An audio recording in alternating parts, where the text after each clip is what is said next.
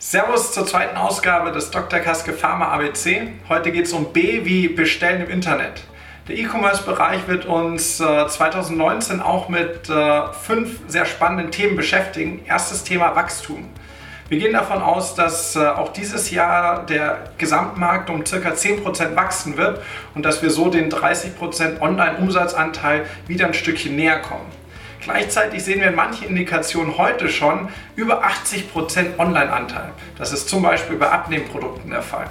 Zweites großes Thema ist die Konsolidierung auf Händlerseite.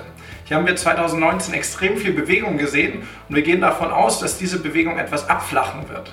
Die ganz großen Spieler sind vom Markt und äh, die, die noch verblieben sind, sind nicht bereit zu verkaufen, außer der Preis ist wirklich exorbitant hoch. Drittes Thema, das die Hersteller bewegt, ist die Datenherausforderung.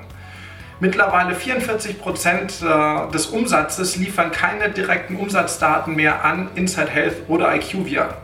Das heißt, entweder ich kaufe mir in diesem Jahr die Daten direkt von den Holländern oder ich vertraue auf andere qualitative KPIs.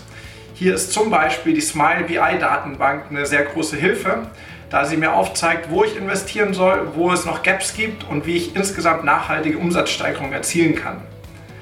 Da spielt natürlich das vierte Thema, die WKZ, eine sehr große Rolle.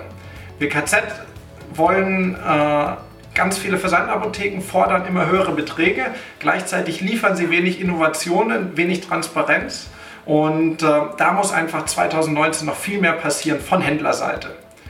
Fünftens kann es natürlich passieren, dass Amazon in den Markt mit Wucht eintritt. Äh, und das äh, Größte, was hier passieren könnte, wäre der Kauf von Doc Morris oder der Shop-Apotheke.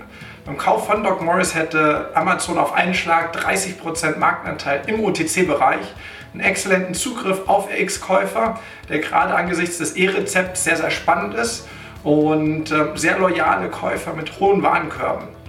Insgesamt super spannend und angesichts der Marktkapitalisierung von äh, 660 Millionen Euro der zur Rose AG sehr, sehr bezahlbar für Amazon.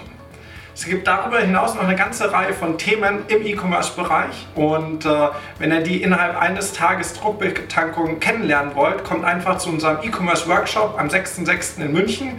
Wir freuen uns auf euch.